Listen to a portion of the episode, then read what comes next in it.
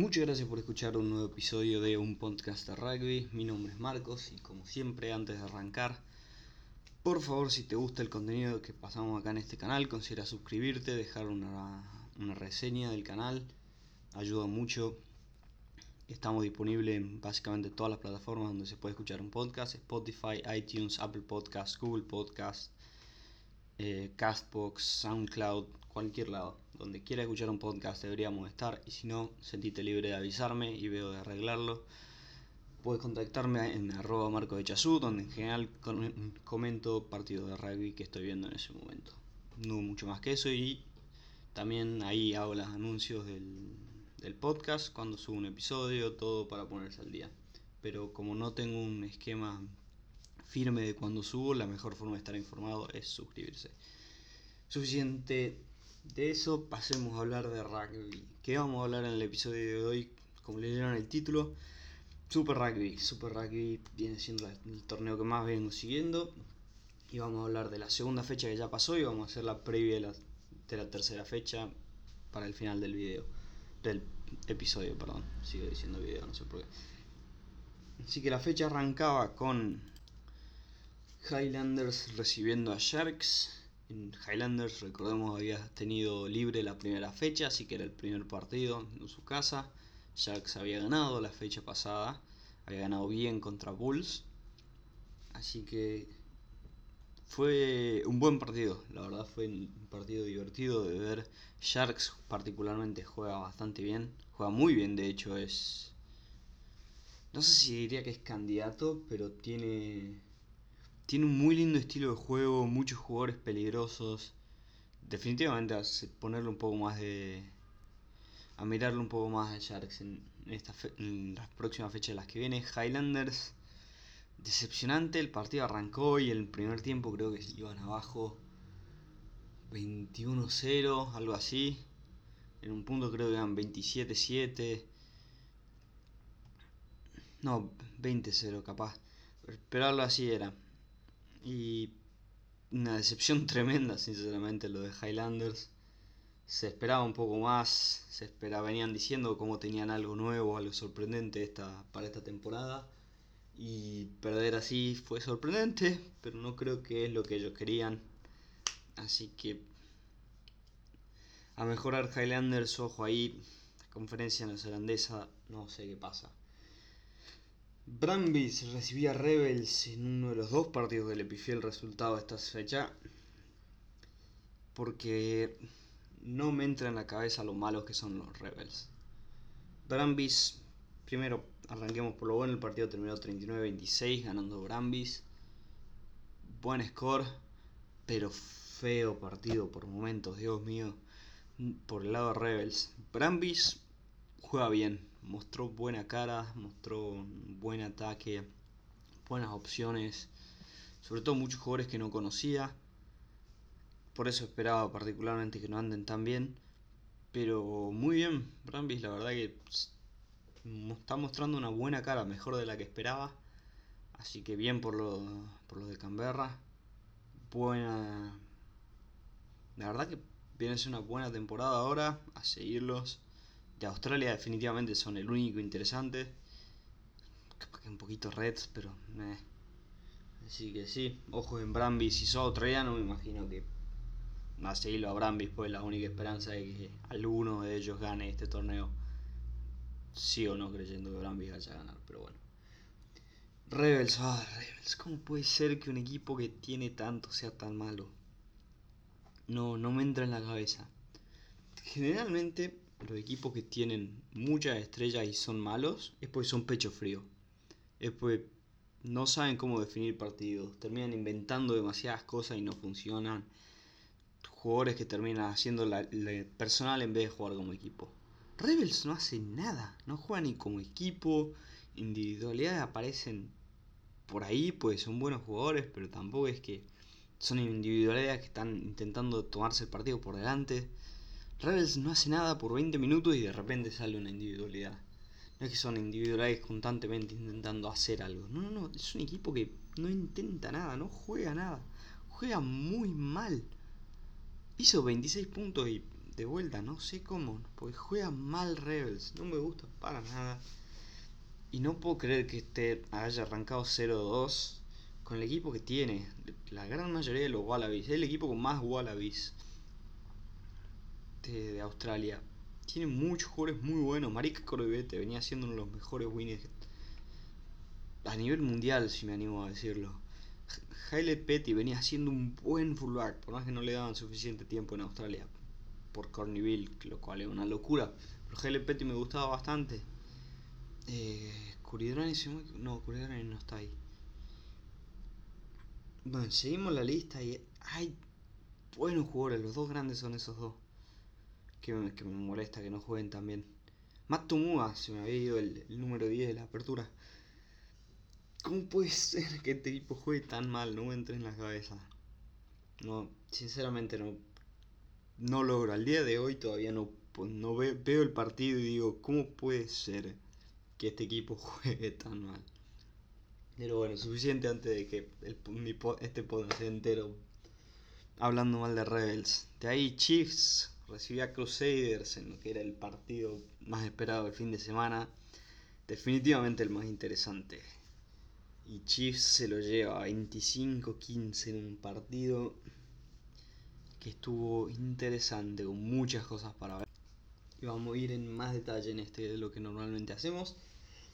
¿Por qué? Porque lo vi y me pareció un buen partido, me pareció un partido divertido, un partido con mucho para hablar.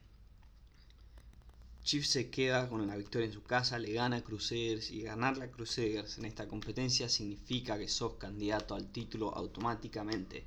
¿Por qué? Porque no importa que también estén en la temporada, al final del día para ganar este torneo le tenés que ganar a Crusaders. Alguien los tiene que sacar. Y normalmente no puedes confiar en que los otros equipos lo saquen. Así que queda en vos ganarle a Crusaders. Muy importante. No es algo menor para el torneo en general. No es que, ah, bueno, Crusaders tuvo un mal día. No, no, no. No, eh, es algo menor ganarle a Crusaders en este torneo. Es como pensando algún equivalente en la NFL es como ganar a los Patriots en los últimos años. Alguien lo tenía que sacar, si no ellos probablemente eran los campeones. Misma idea. Crusaders, por el otro lado, jugó un partido medio extraño.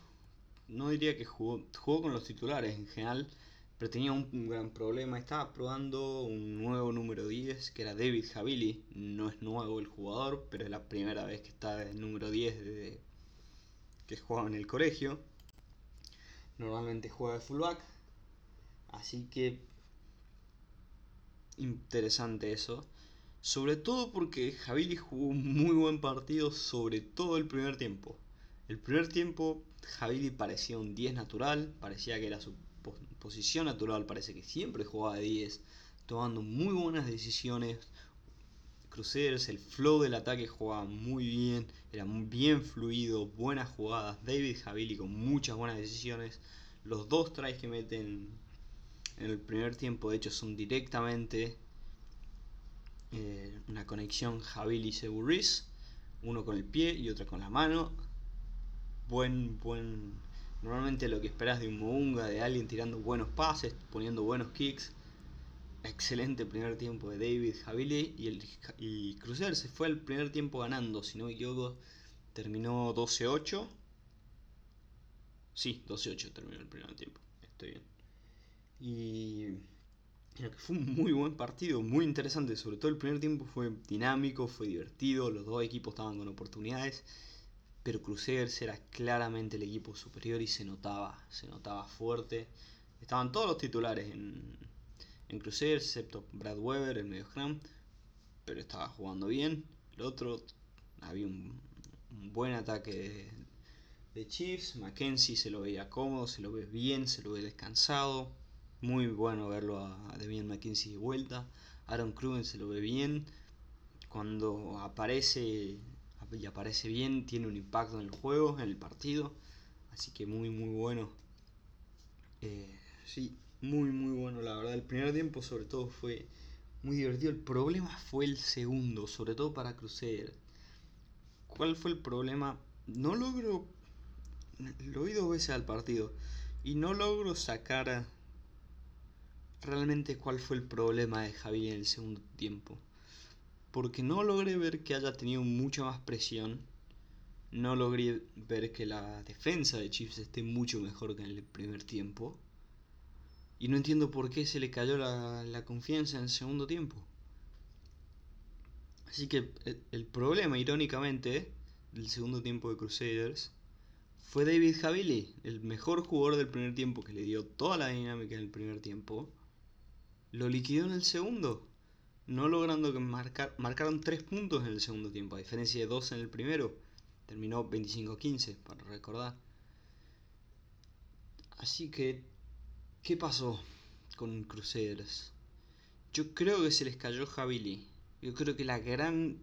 Para hacer un resumen, obviamente pasaron más cosas, no, no le estoy echando toda la culpa a él. Pero gran parte fue que su número 10 dejó de funcionar. Y cuando su número 10 deja de funcionar, el resto del equipo empieza a tener que jugar, a tomar otras decisiones. Empieza Jack Goodhue a tomar más decisiones. Brian Ennor a tomar más decisiones. Eh, Will Jordan, el fullback, empieza a aparecer más. Pero no alcanzaba, sobre todo porque Chiefs mejoró en el segundo tiempo. No, no hay que sacarles crédito, no fue solo cerca. El Chiefs mejoró en el segundo tiempo, sobre todo en ataque dio vuelta un partido en su casa. Si no me equivoco, lo termina de dar vuelta. No, mete el último try en el minuto 65. Quedan 15 minutos de partido y yo no veía cómo Crusader lo iba a dar vuelta. Sinceramente, yo, no me había levantado a ver el partido porque era las 3 de la mañana, así que lo dejé, me levanté sin ver resultados, sin nada, me puse a ver el partido. Minuto 65, a mí me parecía que el partido estaba liquidado, el partido estaba 22-15. Ahí fue cuando agarré, agarré Twitter y vi el resultado, vi que, que Chiefs había perdido, que a Chiefs había ganado, perdón. Y dije, tiene sentido porque no se los ve suficientemente bien a Crusaders para dar vuelta a este partido. Que es muy extraño. En general este es un equipo que no importa por cuánto estés ganando, mientras haya tiempo en el reloj, pueden darte vuelta en el partido. Crusaders era muy bueno dando vueltas partidos, ganando partidos que no tenía derecho a ganar. Partidos que vas perdiendo por 20 y en los últimos 15 mete 3 tries, uno sobre el último minuto y perdiste el partido. Pero no es todo malo, porque pues David Javili mostró buena cara. Y mientras lo esperan a Mounga, es una fuerte. Mm, fuerte decirle, che, es cuestión de decirle, che, seguí jugando así, seguí jugando como el primer tiempo, dale confianza. Y obviamente eso es parte de, lo bueno de los Chiefs, que logran, logran darle vuelta a un partido así.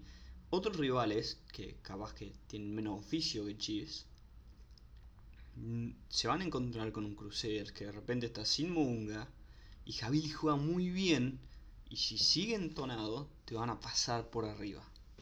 Así que yo creo que de ahí se llevan un positivo. Y sobre todo se llevan un positivo porque saben que en el momento que vuelve Mounga, Crusader se pone muy, muy peligroso. Gran partido de Will Jordan, también el fullback, quiero decirlo, normalmente juega Javili, pero Will Jordan jugó muy, muy bien. La pareja de centro sigue siendo la mejor en el Super Rugby, en mi humilde opinión. Brian Ennor, Jack Goodhue, los dos son una máquina. El, el Scrum anduvo bastante bien, el line estuvo muy bien de Crusaders.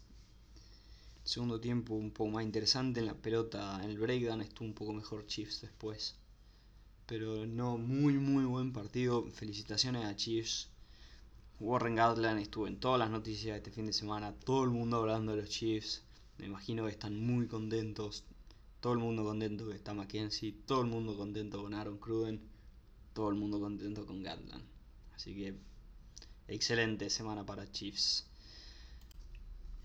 Pasamos a Guardas contra Blues. Guardas recibía Blues y Blues lo pasó por arriba.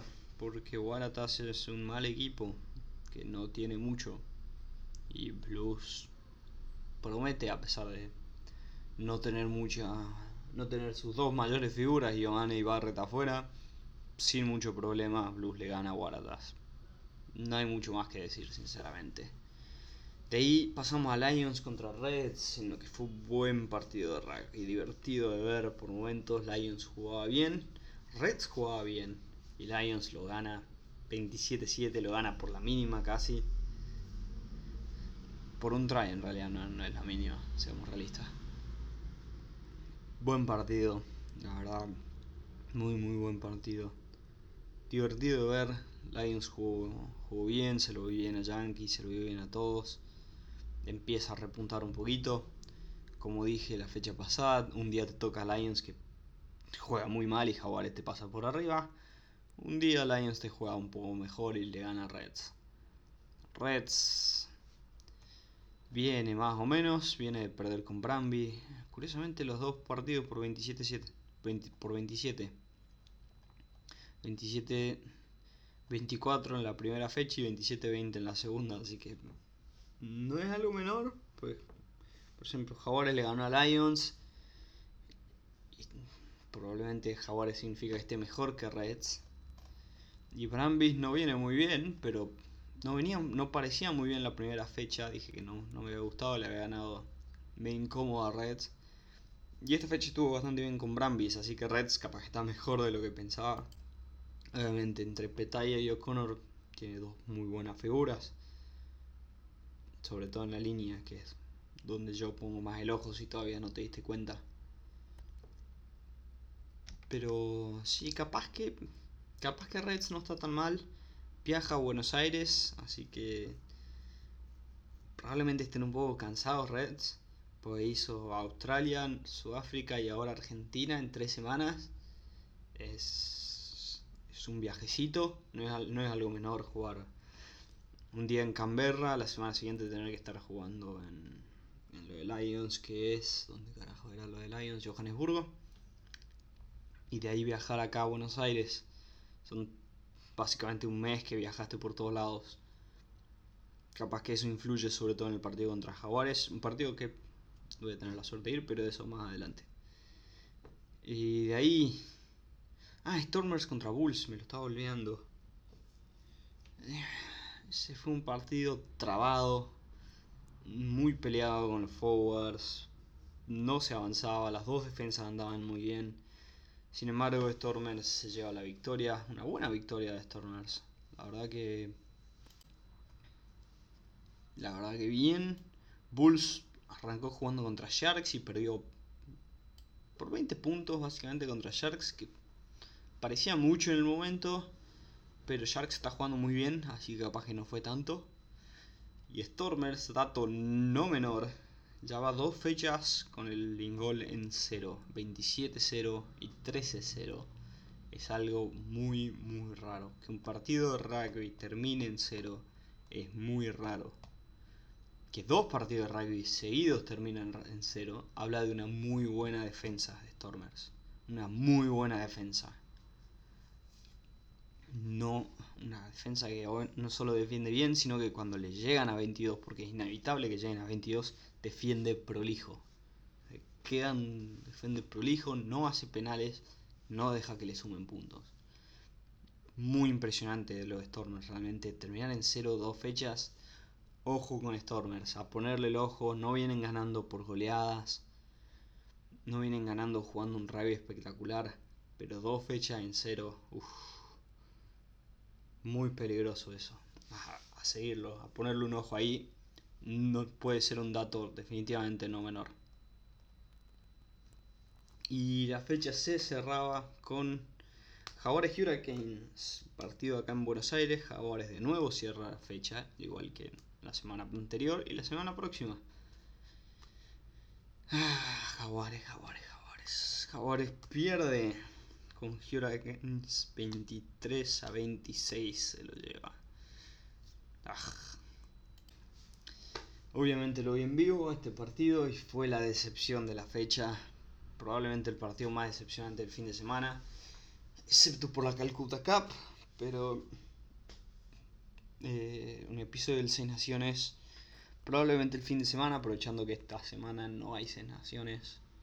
Vengo un poco atrasado estaba terminando de volver a ver por segunda vez el partido de Italia-Francia. Sorry por la demora en eso, pero bueno, Jaguares Hurricanes, lo importante. Ah, qué, qué duras son estas derrotas así de Jaguares. Porque el partido era de Jaguares, lo tenía dominado, desaprovechó muchas oportunidades en 22. Definitivamente lo pierde de Jaguares. Yo, yo creo que es uno de esos partidos que obviamente Hurricanes lo da vuelta al final. Pero la posibilidad de que esté ahí para que se lo den vuelta me parece que es todo culpa de Jaguares. Tuvieron varias oportunidades con, decisiones interesantes, pero bueno, arranquemos un poco cómo, cómo arrancado el partido. Se jugó a muy buen nivel el partido, eso sí, mucho mejor de lo que esperaba de Hurricanes. En eso estaba mal yo y voy a admitirlo cuando le pifio algo hay que admitirlo. Yo esperaba que Hurricanes venga golpeado, los jugadores venían diciendo Hurricanes perdió la primera fecha, eso significa que van a venir con toda esta fecha yo lo veía un poco más difícil. Claramente es la mentalidad que ellos iban, que Jaguares usaría después de perder. Y se notó porque Hurricane jugó muy muy buen partido. Con una clara figura y para lo que para mí fue el man of the match, que fue Jordi Barrett. Que arrancaba el partido haciendo historia, metiéndose en la historia del Super Rugby, convirtiendo el penal más largo en la historia del Super Rugby, 63 metros. Un dato menor. Una patada era de lejos, pero era fácil, le sobró potencia incluso a Jordi Barrett. Mm, eso no fue lo que lo, que lo hace manos de match.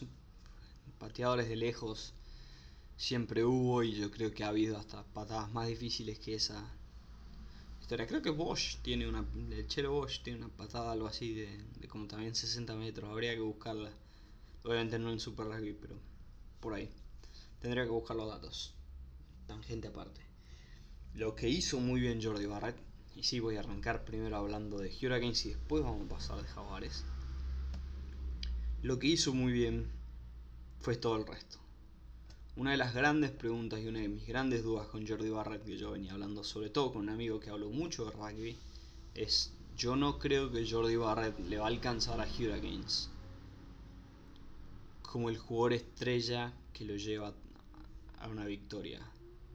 No va a ser el jugador que es el, básicamente el, catalizador para la victoria, como, como lo fue por ejemplo David Mackenzie la temporada pasada, que Chiefs no jugaba muy bien, pero Mackenzie hacía tantas cosas que de repente Chiefs te ganaba. Como lo fue TJ Perenara en algunos momentos para Hurricanes, como fue el mismo Buden Barrett. Son jugadores que te llevan adelante, que ordenan el partido, llevan el ataque, te llevan para adelante sin ir más lejos, como fue Javili en el primer tiempo de Crusader contra Chiefs. Un jugador que está jugando bien y hace que el resto del equipo juegue bien. Jordi Barrett fue eso este fin de semana. Jordi Barrett jugó de 10, jugó de 15, jugó de 11. Estaba en las tres posiciones siempre y siempre bien parado. De fullback, siempre recibiendo muchas bombas, tiene mucha patada, tiene muy buen juego aéreo, lo que le hace de entrada, un, un fullback muy peligroso. Jugó de apertura, no tengo la menor idea de quién fue la apertura de Game porque no la tocó en todo el partido. No tuvo nada de influencia. Todas las decisiones, todos los buenos ataques salieron de Jordi Barrett como número 10. Fue el que distribuyó el ataque, fue el que tomó las decisiones, se puso el equipo al hombro, tomó toda la responsabilidad del equipo con la máxima presión, brilló absolutamente. Fue por lejos el mejor jugador, una actuación increíble de Jordi Barrett. Así que cuando uno está mal, está mal. Hay que decirle, yo le prefiero, no pensé que era tan buen jugador. Ese fue mi primer error, subestimar, pensar que Jordi Barrett era humano. Claramente no, claramente es de familia, que son increíblemente talentosos y pueden jugar por todos lados. Qué sé yo. Aparte de Jordi Barrett, quien jugó muy bien, porque no fue solo él. TJ Perenara, siempre muy bien. Excelente actitud de TJ Perenara. A mí siempre me pareció uno de los mejores mediocram. A mí incluso por momentos me gusta más que Aaron Smith. Una postura obviamente que el resto del mundo no está de acuerdo, pero a mí personalmente me gusta mucho TJ Perenar hace mucho tiempo, desde, desde su inicio en Hurricanes, que lo sigo. Me encanta a mí TJ Perenara, me parece un gran jugador. Eh, una excelente actitud, admitiendo que no apoyó en un try, diciéndole al referee no, no, lo hice al try, es scrum para, para ellos. Una muy, muy buena actitud y después muy vivo. Para mientras el árbitro le habla, mira que la defensa está pensando que van a pedir scrum, juega rápido, se queda dos metros y su compañero después rompe la defensa y mete un try que lo deja Hurricanes a tiro de try para dar vuelta del partido. Que obviamente en el ataque siguiente lo hacen.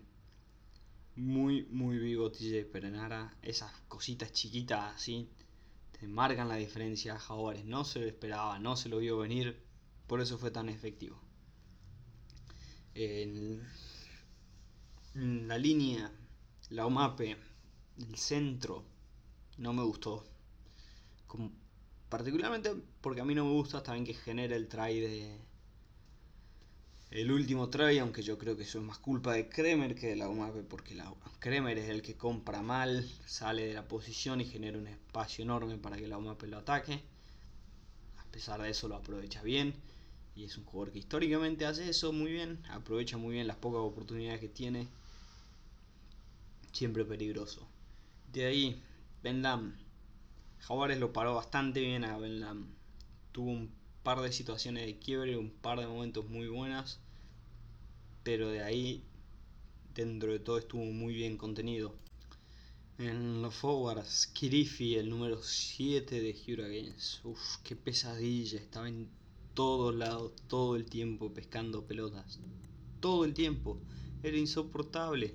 Cada dos minutos estaba, ahí, molestando, intentando sacar la pelota, parecía que se duplicaba. Era como Jordi Barrett de los forward, con su afro todo el tiempo ahí, veías un afro intentando robarle la pelota a Jaguares. Era francamente insoportable. Así que muy buen partido de él. Pero sí, que se lleva una victoria importante, una victoria que no debería haber tenido. Pero bueno, así el rugby. Se gana, se pierde, a veces te toca perder malamente en tu casa, siendo bastante pecho frío. Así que, ¿qué pasó con Jaguares? ¿Qué pasó? La verdad fue poquito, fue un segundo tiempo de malas decisiones por momentos, de no sumar puntos, de no tener la frialdad de, sobre todo al final, de empezar a patear un poco más, llevarlo a Hurricanes a que esté en su campo, sacarle un poco más la pelota, de desesperarse Ahora llegaba a 22 y no sabía qué hacer, sobre todo en el primer tiempo. Llegaba muy bien, llegaba muy cómodo, llegaba fácil a 22, sin mucho problema. Y cuando se ponía en extrema defensa, Hurricane quería hacer el try ya, ya, ya. Como que estaban apurados por hacer el try, si no, no lo iban a poder hacer. Como se le terminaba el tiempo y no iban a poder hacer el try. En vez de pararse, pararse tomárselo tranquilo, reciclar un poco, no funciona, ok, tirar un drop busca el penal, suma 3 puntos. No todos tus ataques tienen que terminar en 7. Y eso es importante, me parece, para que Jaguares se lo ponga en la cabeza y se lo lleve. Puntos altos de Jaguares. Domingo Miotti sigue intratable, metiendo pases. Uf, los pases de Miotti en este partido fueron muy, muy buenos. Llegan directamente a, un try. Y otro try anulado de Boffelli. Que a eso estuvo tan cerca, porque si eso es try de Boffelli, sobre todo en los últimos minutos. Es el, partido está liquidado. Pero son estas cosas chiquitas que se le meten en la cabeza a Jaguares y lo llevan a, que pierdan el partido. Son, es siempre una amarilla no es algo chiquito, pero es, es, un try que no hicieron, un mall que salió mal, un scrum que se cayó y de repente Jaguares se cae, el otro equipo toma envión y lo saca. Pero bueno, eh, el otro medio scrum, Coeli anduvo mal. Coeli, que poco me gusta últimamente. Para mí viene jugando muy mal Kueli. Bertranu, por el otro lado, entró y entró mejor. Apenas entró se notó un cambio. Jaguares jugaba mejor, atacaba mejor. Me gustó mucho Bertranu. Ojalá se lo pueda ver más esta fecha. Todavía no dieron el equipo.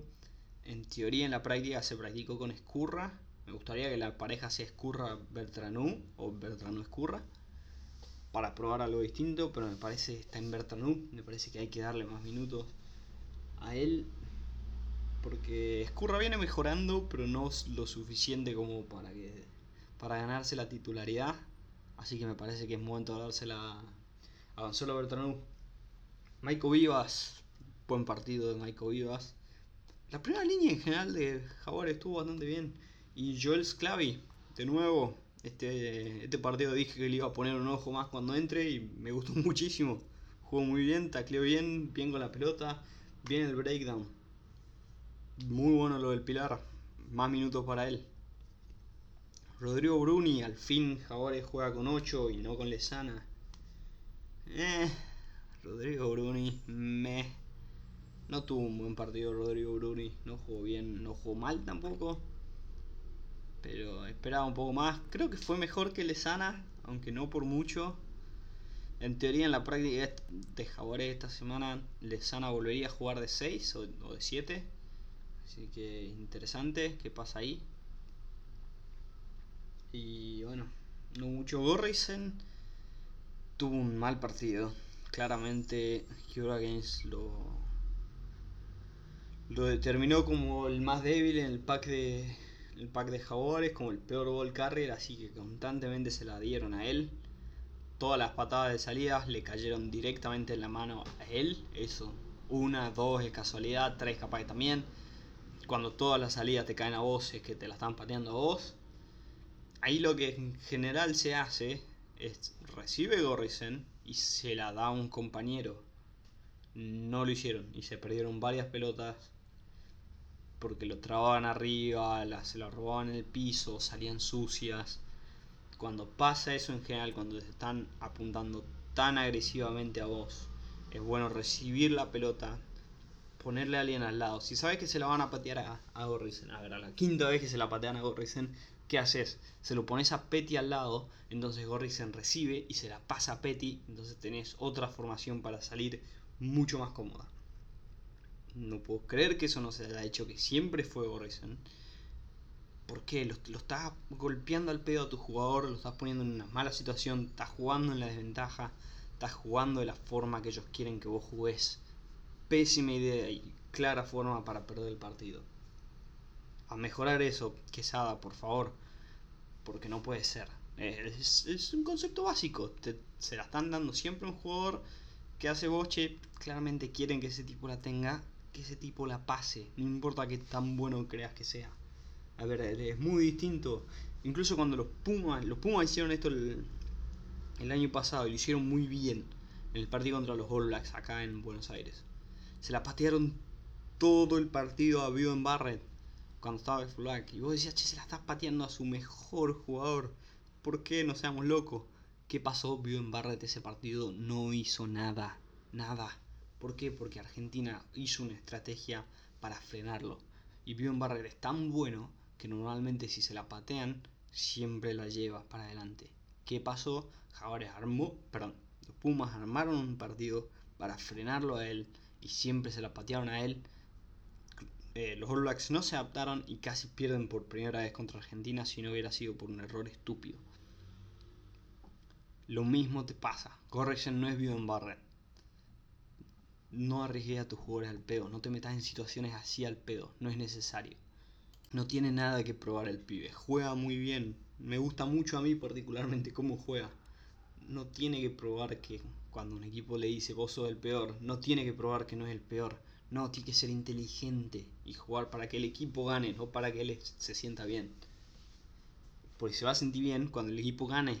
Ahora que perdimos, se va a sentir mal. ¿Por qué? Porque dice, che, capaz que yo soy el peor del equipo. Capaz que perdimos por, perdimos por culpa mía. Pues, pues se la patearon todo el día a él, se la dieron todo el partido. Mala idea jugar a lo que ellos quieren. Decidí vos a qué jugás. Marcate vos en el partido y adaptate al rival. Es muy importante. Eh, bueno, suficiente ya de eso.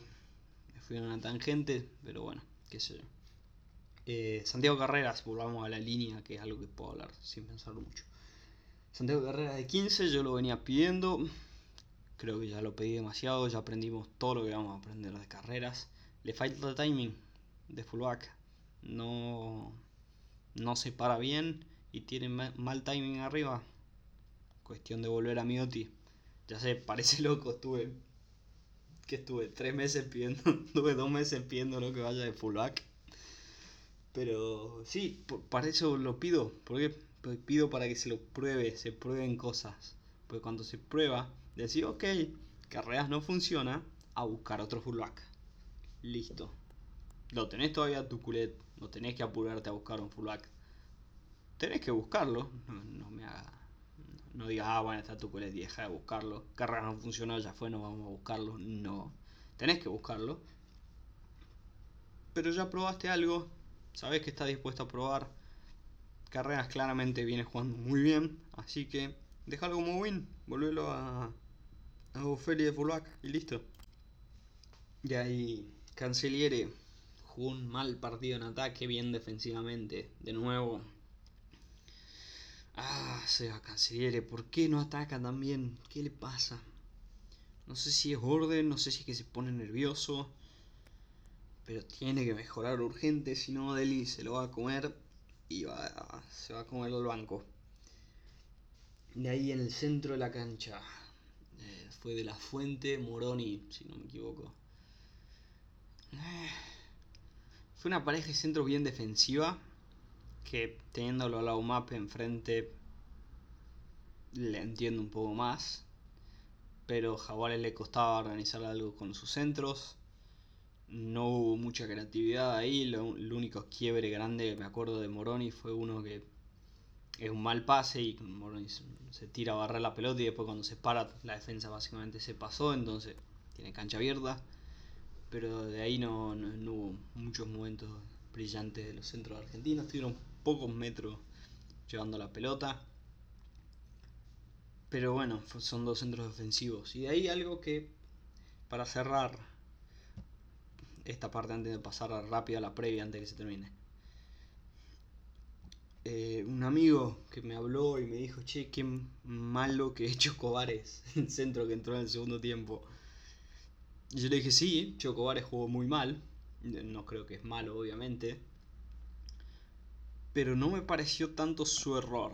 ¿Y a qué me refiero con esto? Porque creo que vale aclararlo, sobre todo para alguien que capaz que no sigue tanto el rugby y no lo sigue tanto a Chocobares, pues lo ve entrar y dice, che, qué mal que juega Chocobares porque no está hablando de él. Chocobares es el centro que entra después, en el segundo tiempo. La pregunta es por qué entra. Eso vale la pena. ¿Por qué fue el cambio? ¿Fue el cambio porque el entrenador lo quería? No.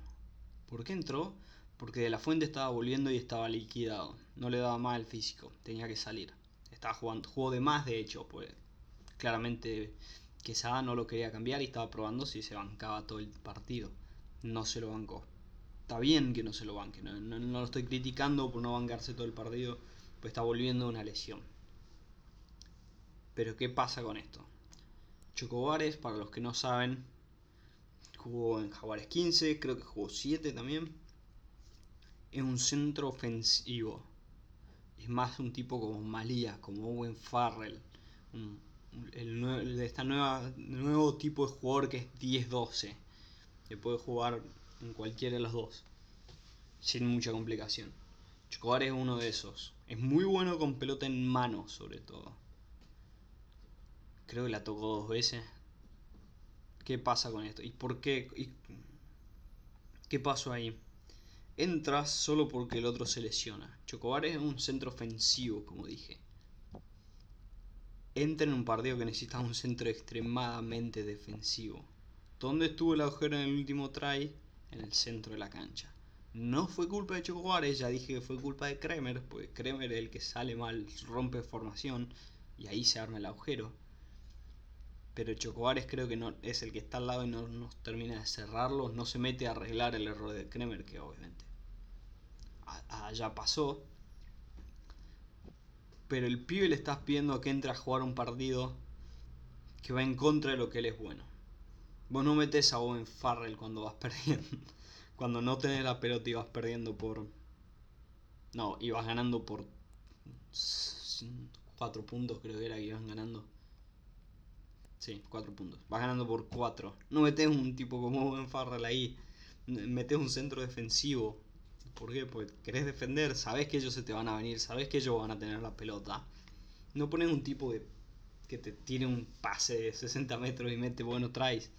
No, necesitaba un tipo a defender y no, y no lo tenían. No, no estaba. Normalmente me imagino que como Malía estaba lesionado, yo me imagino que la idea para este partido era Malía, Moroni y de suplente de la Fuente. ¿Para qué? Para hacer el cambio, Malía de la Fuente en el segundo y que de la Fuente liquide el partido.